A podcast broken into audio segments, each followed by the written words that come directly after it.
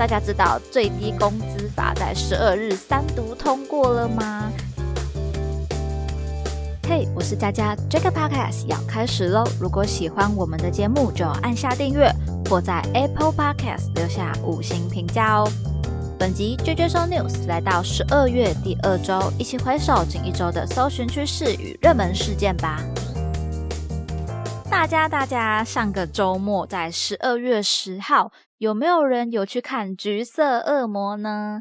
在我们今天的热搜关键字里面哦，其实《橘色恶魔》在十二月十号有一万笔以上的搜寻声量。不过佳佳这个假日刚好没有机会去看啦，所以总觉得有点可惜。那他们这次来台湾呢，也不只是在高雄一个场次而已，还有快闪西门。那想想橘色恶魔每次来台都是一个高声量、高关注度的，可见在台湾呢已经吸粉不止一片，快要是一座岛了。所以有去看表演的大家，可以来跟佳佳分享一下你的心得啦。那么继续来看到更多的关键字哦，Google AI 是我特别想要拉出来跟大家分享的。它在十二月八日有一千笔以上的搜寻，声量不高啦，排名也蛮后面的。但是呢，我却觉得这是一个产业资讯的亮点。根据香港电台财经报道，Google AI 倡导者表示，人工智能属于机器人，未必能够理解部分的小众内容，例如地方文化、民间故事、诗歌等等。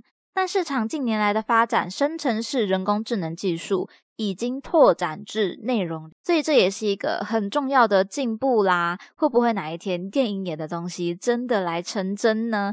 机器人也有可能来拥有自己的思想吗？这一则新闻最大的重点哦，就是 Google 它期望建立一套演算法，尝试来理解人类绘画和写作等等图像和文字的内容。如果 AI 会理解、会思考，那就是。真的越来越不得了了！大家有没有人跟佳佳一样，就是看到一个说不定在未来更远的未来啊，真的是人类跟机器人共存的一个社会发展？那这也让我想到前阵子在 Netflix 看的一个电影哦，叫做《毕业有希望》，蜥呢是蜥蜴的蜥，里面就有一个机器人，它是非常非常有嗯情绪的一个人工智能。负责保护一个小朋友，代替了一个 保姆位置的感觉哦，而且他会有难过、会有生气的表现，说不定未来呢，还真的会成真啦。那今天呢，就用这则新闻来跟大家分享这一个资讯跟电影啦。接着，亚锦赛相关关键字在十二月八号、十二月九号都攻占了排行榜前三，最高来到单一关键字五万笔的搜寻声量。相关第三十届亚洲棒球锦标赛决赛门票，十二月十号凌晨零时全面开卖，而且呢，它呈现一个非常非常热销的状态，不到一分钟的时间之内，约有一万八千张门票来完售，进场的人数呢，正式突破十万人次。那这是台湾举办亚锦赛以来有史的最高表现了，总门票收入超过六千万。一方面也可能与台北大巨蛋这个场地的新鲜感有一点关系，因为这次是台北大巨蛋的国际赛首秀。那除了门票资讯的搜寻量之外，其实也有不少是在查找像赛事直播资讯的。今年的比赛在十二月十号打出了冠军，由日本拿下，亚军呢是中华队，季军则是韩国。总之，又是热血的一周过去啦！大家当时有没有在比赛现场，或者说守着直播的呢？欢迎来留言跟佳佳聊聊啦！下一个关键字，看到最低工资法，十二月十二日来到一万笔以上的搜寻。大家知道最低工资法在十二日三读通过了吗？那同时呢，也延伸出了一些讨论与争议哦。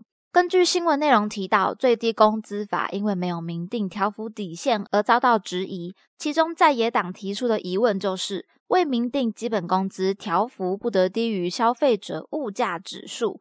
对此，劳动部长则表示，若硬性规定不得低于某个指标，会让审酌的委员没有弹性。那其次延伸的，则一样是缺工的问题了。台湾与印度规划即将要签署的劳务合作备忘录，原本预计在十二月底进行，不过目前尚未确定最终的签约时间，所以也仍然受到不少民众的关注啦。那针对最低工资法是否要明定？条幅不得低于消费者物价指数这件事情，也蛮好奇我们的听众朋友们，你是怎么想的呢？可以来留言给佳佳上一课啦。最后的关键字呢，这两天非常热门的话题就是 Trip，十二月十三号来到一万笔以上的搜寻量。这部分相关最近一个桃园学生创作的美术作品《帝王条款》，不知道大家有没有看到新闻呢？图中画了一个皇帝牵着乌龟过马路，导致路口拥塞的画面，获得全国美术大赛的特优奖项。因为这部分也相关到近期像是行人路权的议题，所以也引发了网友的论战。而 Trip 也会登上关键字，是因为他有表示认为作品有歧视行人的观感。他觉得行人在台湾已经够弱势了，还要被这样嘲讽，我们的教育到底出了什么问题？不过同时，他也强调哦，是认为教育需要调整，而不是针对学生。那我先说一下我对这个图片的观感，我可以认同学生说，呃，他觉得他想表达的是行人与驾驶间应该互相尊重的这一个观点。因为之前在走过大马路啊，常遇到不让的车，或者说想要抢在我前面转弯的车辆，真的会让过马路变成是一个非常非常提心吊胆的事情。那现在虽然称不上所有的车辆都会做到礼让，但其实也有很大的改善了。只是这个作品讲到帝王条款。会给人一种难道车子礼让行人是错的吗？这样的观感，也可能引发出一些或许不认同停让行人法规的人觉得说停让是错误的，因为你行人就跟帝王一样。而事实上呢，我觉得礼让的重点就是互相尊重，那才称得上是礼。那网络上大家讨论的或关注这个议题，并没有不好。不过还是希望结论上大家可以来思考，或者说认同礼让这一件事情的重要性哦。不知道我们的听众朋友们对于《帝王条款》这个作品有没有什么观点想要阐述的呢？快快快来留言跟佳佳聊聊天吧。那么今天的内容就分享到这边，听完节目欢迎留言你的任何想法，佳佳也会一一的来回复哦。喜欢的话要记得订阅加分享，追踪 JJ News 来加入这个 Podcast 的聊天室吧。